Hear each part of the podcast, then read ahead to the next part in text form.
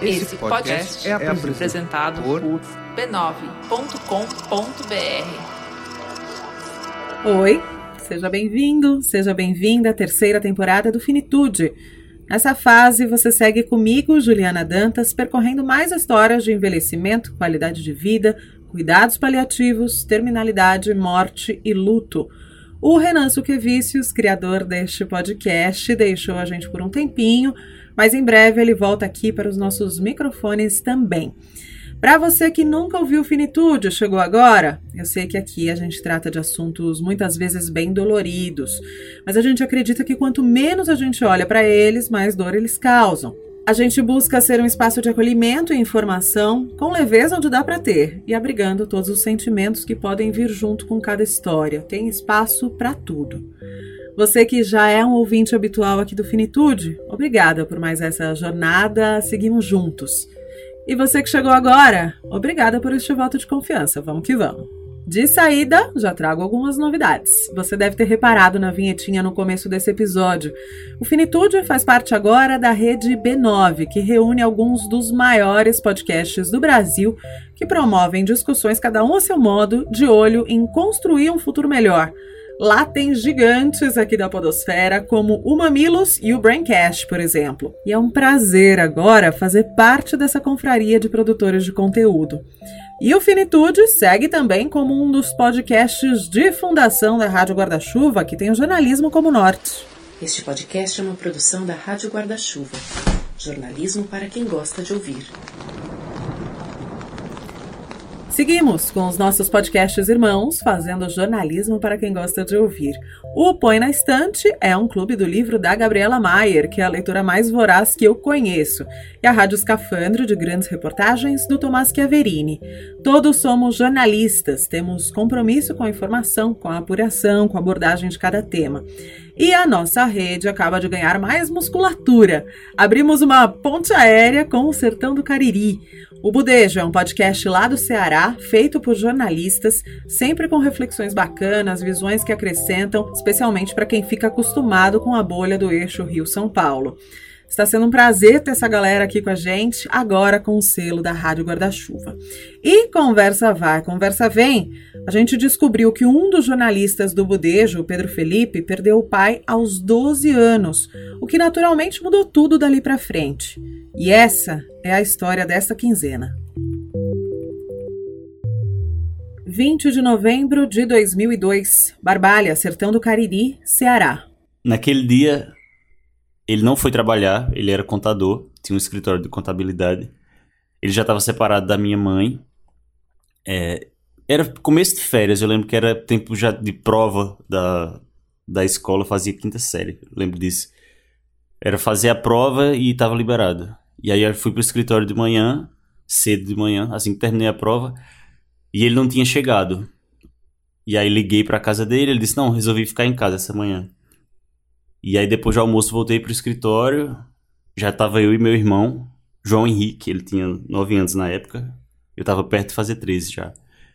E aí ele chegou, lembro direitinho da cena, que foi deu um beijo na minha cabeça, eu pensei em pedir dinheiro a ele pra, sei lá, fazer alguma coisa. E aí eu olhei para o, o, aquário do escritório dele e vi que tava sem ração. Fiquei, ué, eu comprei ração antes de ontem para os peixes. Ele depois vai lá e compre. Aí me deu dois reais. Aí saindo da sala dele, olhei para trás, foi a última vez que eu vi. Perguntei para comprar os dois reais, ele é. E assim que eu saí, entrou um cara dentro do escritório, disparou cinco tiros nele na frente do meu irmão e fugiu. Quando eu voltei com a ração dos peixes, inclusive quando eu tava chegando perto do escritório, vi meu irmão descer correndo na direção da casa da minha avó. E aí quando eu cheguei lá, o corpo dele já tinha sido levado pro, pro hospital. Ele morreu no hospital, na verdade. E aos poucos aqui a gente foi juntando o quebra-cabeça, as peças desse quebra-cabeça de como é que isso aconteceu. Então, de repente, meu pai era uma pessoa muito querida na cidade. Era uma pessoa muito animada, muito bem-humorada. E, enfim, de repente ser seguido por uma pessoa e morrer dessa forma numa cidade que não é violenta. Assim, no, no Cariri não é um lugar onde você sai com medo de ser assaltado, com medo de ser assassinado, ainda mais sem motivo nenhum. O assassino do pai do Pedro foi preso. E no julgamento ele falou que matou porque naquele dia queria matar alguém. Aí saiu de casa, viu meu pai andando na rua, seguiu ele, foi até o escritório e lá disparou cinco tiros nele. Diante de tanta dor, Pedro conta que a mãe dele assumiu ali um papel fundamental. Minha mãe era evangélica, que foi inclusive o motivo do divórcio deles, porque meu pai não queria se tornar evangélico, ele era um bandista. E eles se divorciaram um ano antes dele morrer. E naquele dia, assim, nas horas que a gente teve entre meu pai ir pro hospital e a gente descobrir que ele tinha morrido, ela levou a gente a orar, a, enfim, orar pela cura, orar pra, orar pra que ele não morresse. E foi um dos motivos, assim, para mim, já naquele momento, de entender que não era, a, a prece não controlava absolutamente nada. Enfim, acho que eu descobri cedo que a gente não controla absolutamente nada da vida, né? Assim, meu pai saiu para trabalhar e foi assassinado. E por conta da religião, por, por ser cristã, como minha mãe conduziu foi levando a gente desde, desde o começo, assim.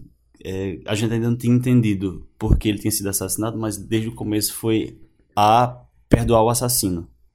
Não lembro o nome dele, não lembro o que ele fazia da vida, lembro pouco do rosto dele, mas no julgamento é, eu lembro que o advogado, melhor, o, o defensor pediu para ele ser considerado louco, porque enfim, uma pessoa que faz um negócio desse só podia ser louco. Mas ele levantou o rosto, não sei como ele sabia que minha mãe era a, a viúva, né? E aí aqui dando a defesa dele, quando ele estava sendo interrogado, mas eu queria pedir desculpa à senhora. A minha mãe baixou a cabeça e começou a chorar. Até hoje ela remói isso, por não ter, de alguma forma, ela não podia falar, mas de alguma forma ter, ter dito que eu perdoava. E ela ficava assim, recorrentemente dizendo que queria ir lá na penitenciária para dizer a ele que eu perdoava. Eu achava isso uma balela, esse negócio de perdoar uma pessoa que tirou a vida do meu pai. Enfim, eu, eu penso até hoje sobre como minha vida teria sido diferente se ele tivesse vivo. Hoje eu entendo que é perdão. Naquele momento eu achava que era enfim, uma pura besteira da minha mãe. Todo santo dia, antes da gente dormir, todo mundo fazia uma oração. E terminava a oração, ela perguntava: Você perdoa o homem que matou seu pai? Perguntava a cada uma. Era como se todos os dias ela fosse lá colocar a mão na testa dos filhos, como quem tenta medir a febre. Mas era, na verdade, uma espécie de medição do grau de ódio de cada um. Meu irmão foi o que resistiu até o fim, dizendo que não perdoava. Eu cedi porque, enquanto a gente dissesse que não perdoava, ela dizia, pois vai orar de novo. Ore pedindo perdão, ore pedindo para Deus lhe mostrar o que é amor. O que ela não esperava é que dentro da cadeia não haveria nenhuma história de perdão a ser contada. E aí ele morreu na penitenciária, foi assassinado dentro da penitenciária, coisa de dois anos depois. E aí eu lembro até onde eu tava, assim, eu tava andando na rua de Juazeiro do Norte com minha mãe, quando ela recebeu a ligação, e aí me falou isso assim, se segurando para não chorar, dizendo que caralho, ele morreu sem saber que tinha meu perdão.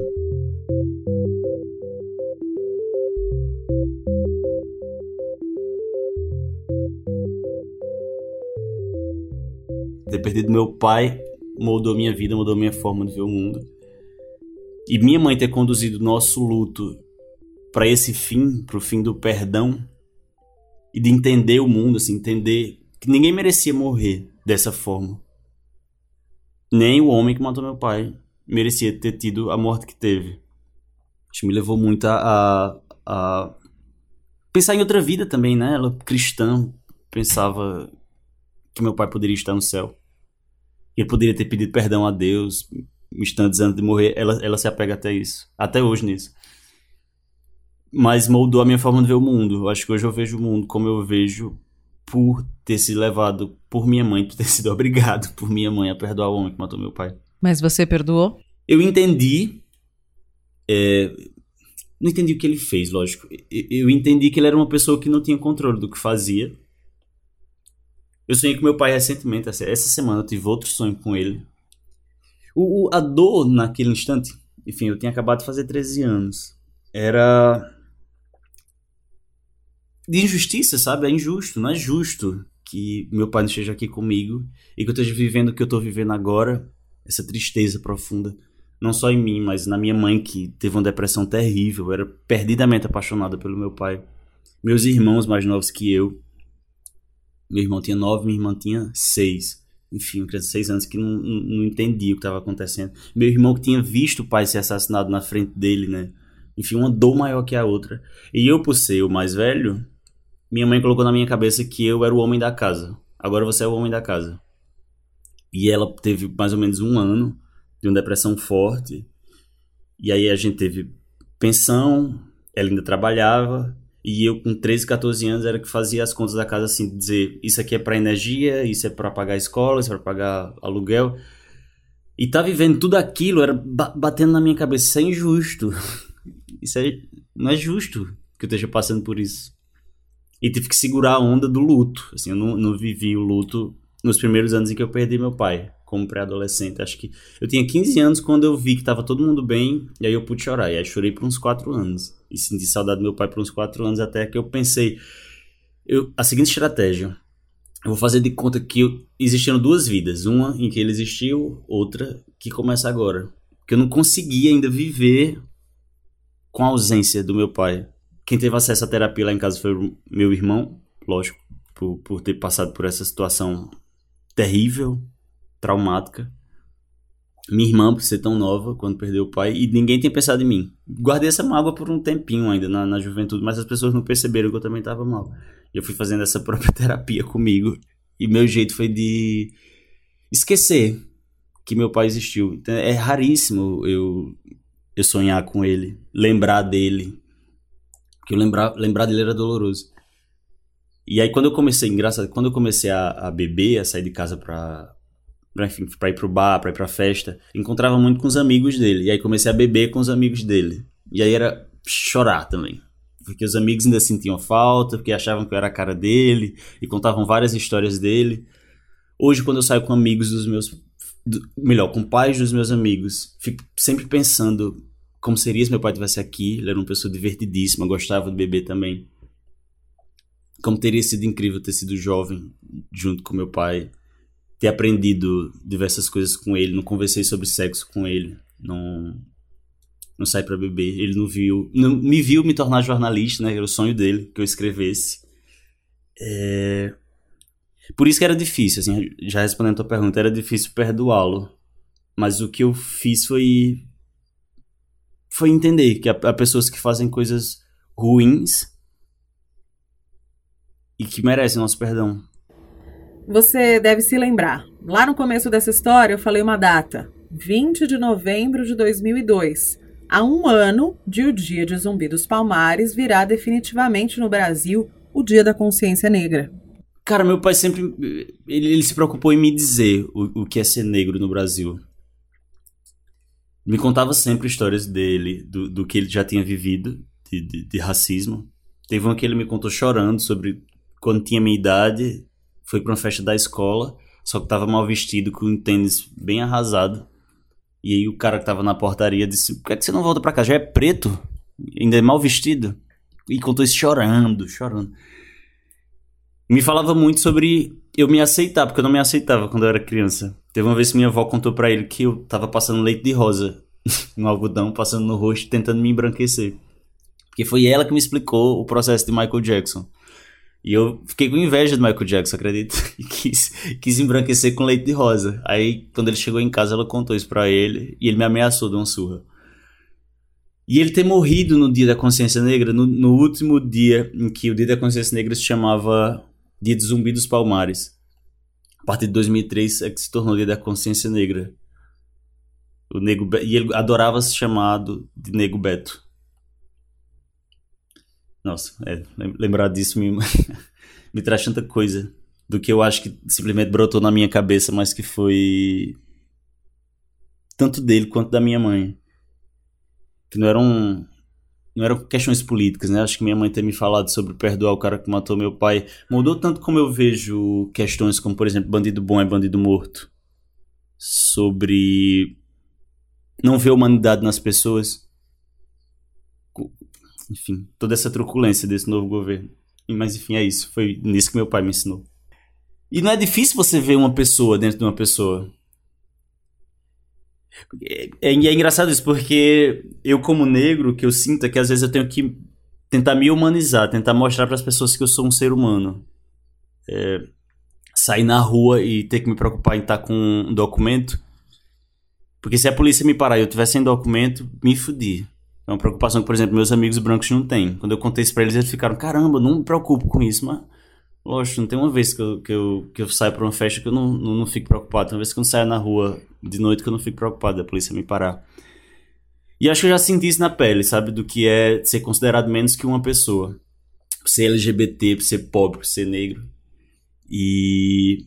Engraçado, isso veio tam... principalmente da minha mãe. Do. Mostrar que existe uma pessoa dentro de um corpo. E que, apesar de todo o mal que uma pessoa pode ter feito, ela merece perdão. E merece ser tratada como gente. E o pai do Pedro conseguia ver coisas além das que estavam evidentes naquela época. Uma semana antes dele morrer, a gente foi passar o fim de semana na casa dele e ele era super fã de Javan. Tava ouvindo o Javan e fazendo a faxina na casa dele. Aí pegou e me chamou. Pedro, vem aqui. Aí senta aqui no sofá. Eu sentei, ele deitou no sofá com a cabeça no meu colo. Aí começou a chorar. Aí eu preocupado, o que foi? O que foi? Ele não, tô, tava lembrando do meu pai pai dele morreu, teve um infarto quando ele tinha 18 anos. E ele, mais velho, cuidou de todos os irmãos. Aí do nada começa a falar: Meu filho, eu não sei se eu vou estar sempre aqui, mas eu queria lhe dizer o seguinte: Quando eu não estiver mais aqui, cuide de seus irmãos. Escute sua mãe, mas também viva a sua vida.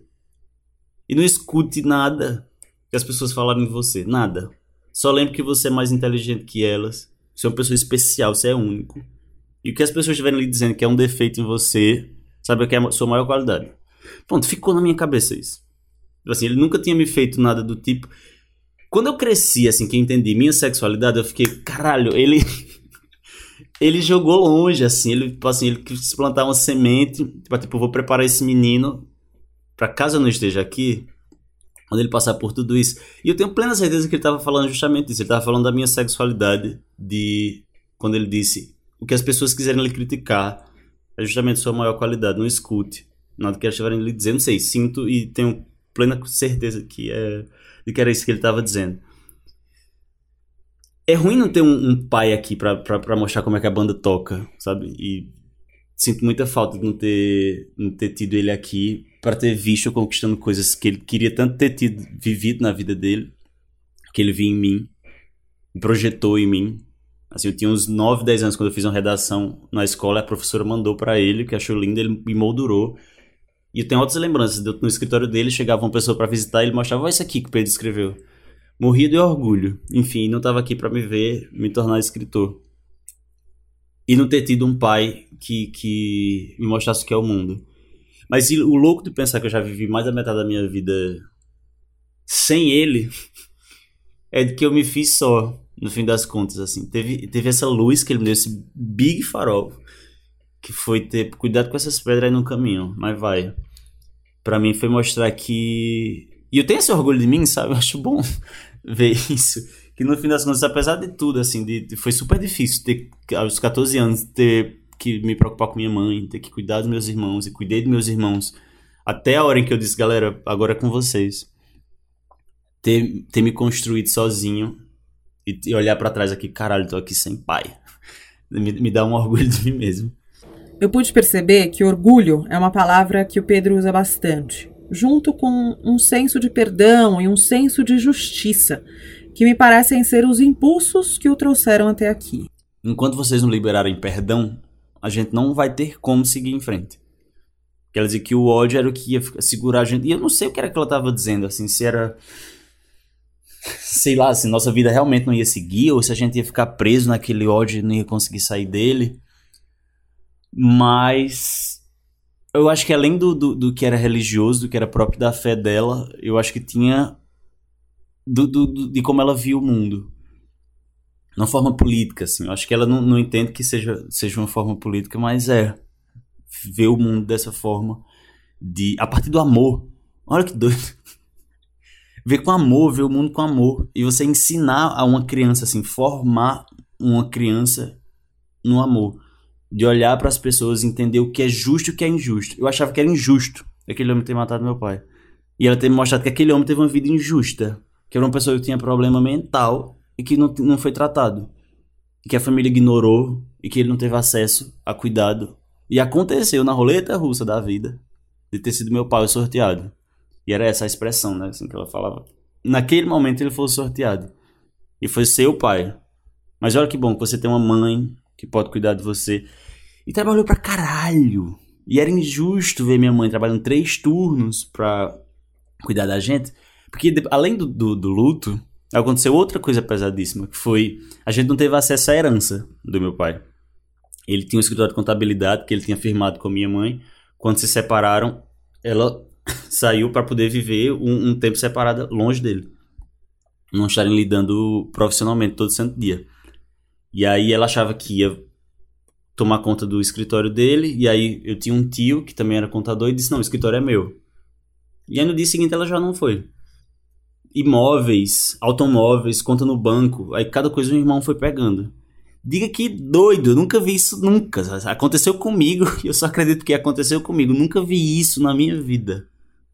Minha avó também ficou com tudo que era bem dele. Não tive acesso a uma foto do meu pai. Não guardei, não fiquei com uma foto.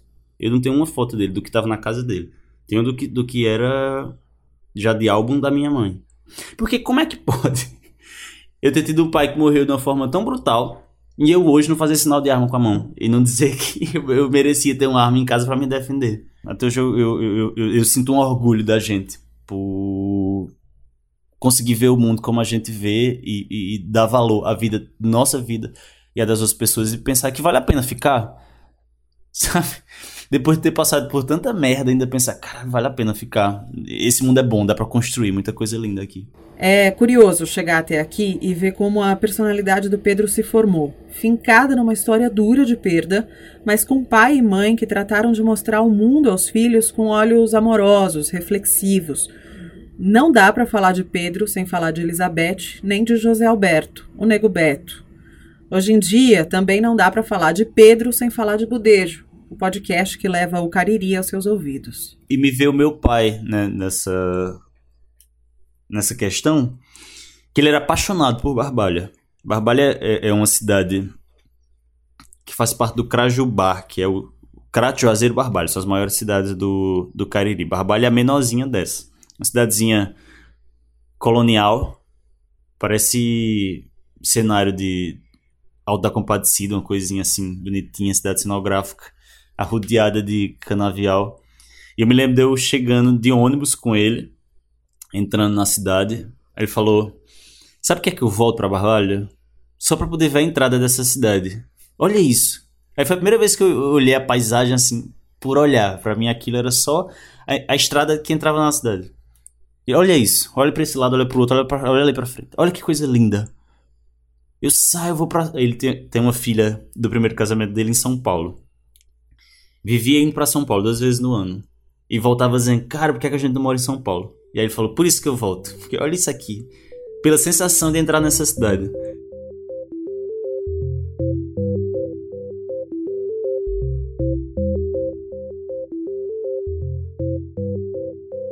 E ouvindo a história do Pedro, eu fiquei pensando muito sobre as nossas raízes, o papel dos nossos pais, da nossa terra, da nossa casa, na nossa personalidade, nos nossos valores. Vários autores da literatura me vieram à cabeça. Veio um pouco de Guimarães Rosa, veio um pouco de Mia Couto, muito de Manuel de Barros, principalmente quando ele diz: Meu quintal é maior do que o mundo. Numa das cerimônias de despedida do meu pai, há quase dois anos, essas referências me vieram muito também. Meu pai era um alagoano orgulhoso de uma cidadezinha chamada Tanque d'Arca, que hoje tem uns 6 mil habitantes, para onde ele sempre permanecia voltando muito com essa coisa que o Pedro falou do pai dele, só para poder ver a entrada da cidade, os morros de lá, o rio de lá, as ruas de lá, que no caso nem são muitas. Inclusive foi lá no Rio São Miguel, na cidade dele, que a gente jogou as cinzas depois da cremação. E eu vou deixar essa bola pingando para o Tom Almeida, que também está de volta aqui com a gente nessa nova temporada do Finitude. O Tom Almeida, você sabe, ele criou e comanda o movimento infinito de discussões sobre a morte. Nas redes você pode encontrar por infinito.etc, etc. Fala aí, Tom, seja bem-vindo de volta.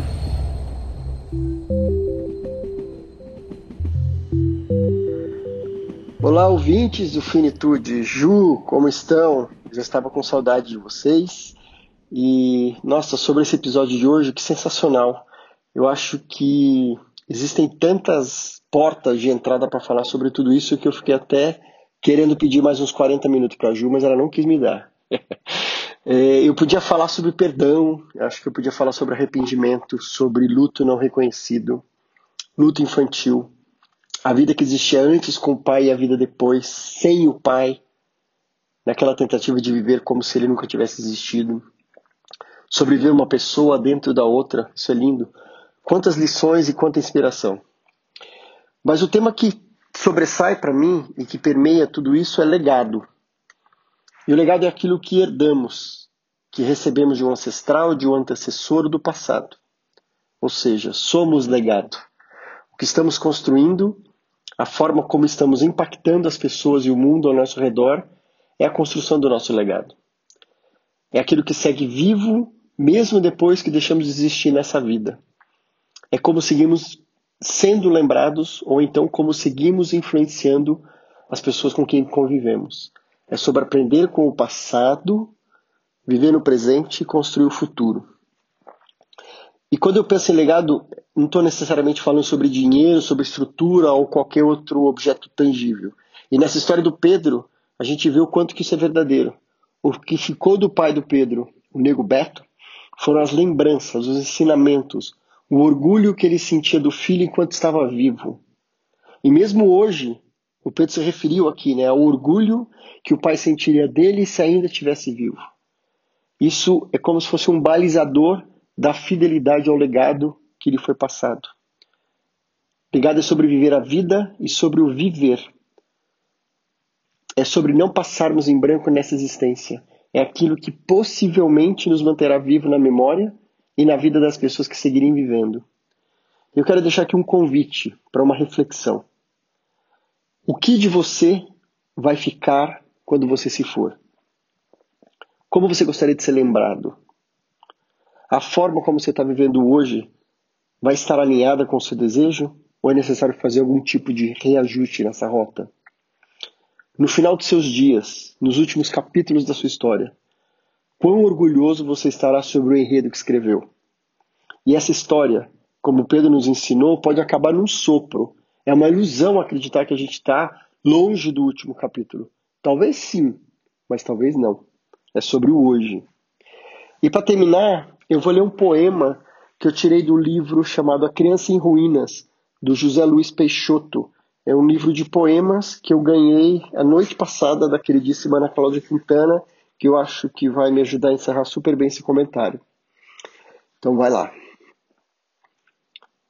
Na hora de pôr a mesa, éramos cinco. O meu pai, a minha mãe, as minhas irmãs e eu. Depois, a minha irmã mais velha casou-se. Depois, a minha irmã mais nova casou-se. Depois, o meu pai morreu. Hoje, na hora de pôr a mesa, somos cinco.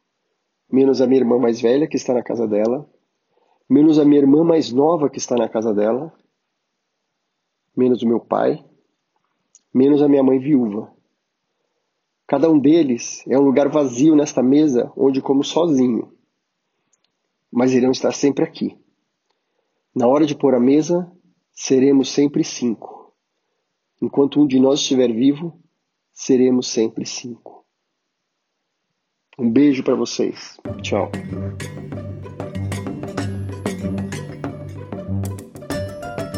Antes de a gente terminar o episódio desta quinzena, eu tenho alguns recados. Até aqui, a gente fez o Finitude de maneira totalmente independente.